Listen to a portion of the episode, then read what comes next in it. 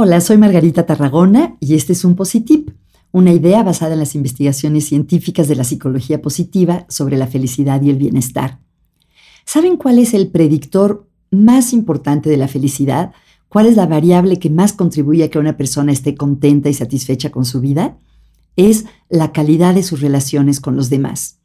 Uno de los pioneros de la psicología positiva, Christopher Peterson, decía que esta se puede sintetizar en tres palabras, que son los demás importan. Las otras personas son fundamentales para nuestra felicidad. Y para mucha gente la vida de pareja es una de sus relaciones más importantes. Quisiera compartir con ustedes las conclusiones de un artículo publicado recientemente en la revista Time sobre la ciencia de las relaciones sanas y felices.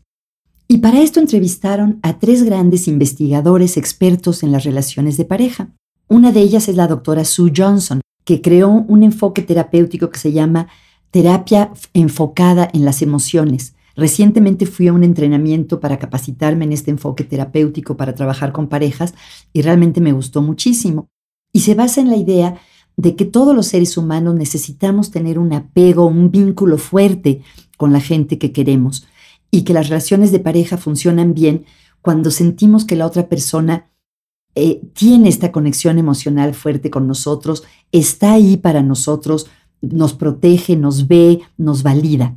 Ella dice que a lo largo de muchos años de investigación ha encontrado que lo más importante para una relación de pareja feliz es que los miembros de la pareja respondan emocionalmente al otro, que estén receptivos y que cuando les mandamos a nuestra pareja una señal, bien sea de que estamos buscando validación o consuelo o apoyo, la otra persona responda de esta manera. Es esta receptividad el, o responsividad. Realmente es como un juego de ping-pong o de pelota en el que si ya echamos la bola esperamos que la otra persona haga algo y nos la regrese y constantemente estemos interactuando, respondiendo a las invitaciones que el otro nos hace para acercarnos. Ella dice que lo que hace que las parejas no sean felices es sentir una desconexión emocional que impide que sientan que tienen un lugar en el que se pueden sentir seguros, queridos y apreciados. Y por otro lado, lo que mantiene a las parejas felices es lo contrario, sentirse que esa otra persona realmente es alguien con quien podemos desnudarnos emocionalmente, que nos va a apoyar y a proteger y no nos va a lastimar y va a estar ahí para nosotros.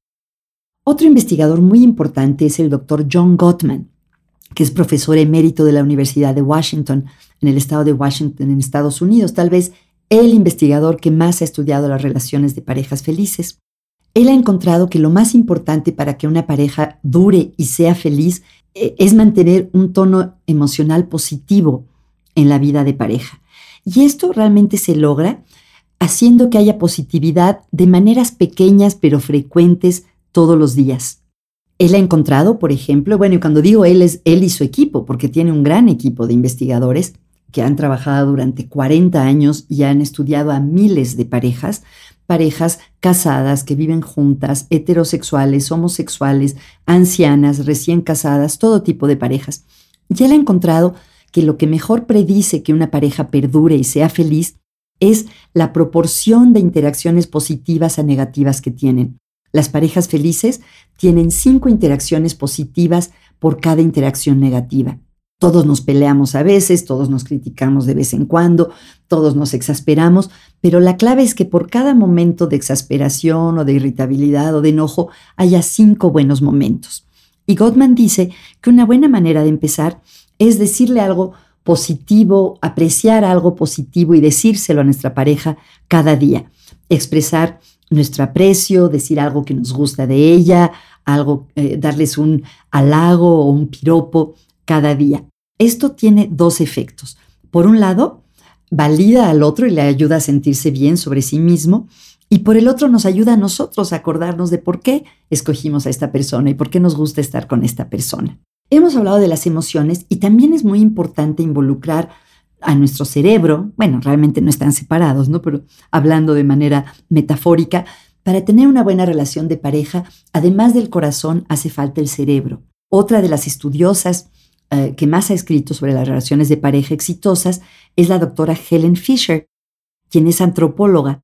Y ella ha visto que es muy importante en una relación de pareja satisfactoria practicar la empatía y la capacidad de ver las cosas desde la perspectiva del otro, de ponernos en los zapatos del otro. Ella ha encontrado en sus investigaciones, en las parejas felices, los cónyuges tratan de entender la perspectiva en vez de constantemente tratar de tener la razón o de convencer al otro de que vea las cosas como uno las ve. Ella dice que controlar el, el, estrés y las emociones en la pareja se reduce a cerrar la boca y no reaccionar automáticamente. Mantener una visión positiva de nuestra pareja nos ayuda a tener lo que ella llama ilusiones positivas, eh, es decir, a tener una versión de la pareja que es hasta un poquito mejor de lo que objetivamente es esa persona. Si tratamos de no fijarnos demasiado en las fallas o los errores o los defectos de nuestra pareja y en sí fijarnos en todo lo que nos gusta de él o de ella, es más probable que nuestra relación prospere y florezca. Espero que alguna de estas ideas les sea útil en sus relaciones de pareja o en sus relaciones en general y les pido que si les gustó este positip, se lo recomienden a alguien, porque se ha visto que la manera en la que las personas encuentran podcasts es gracias a que alguien se los recomienda.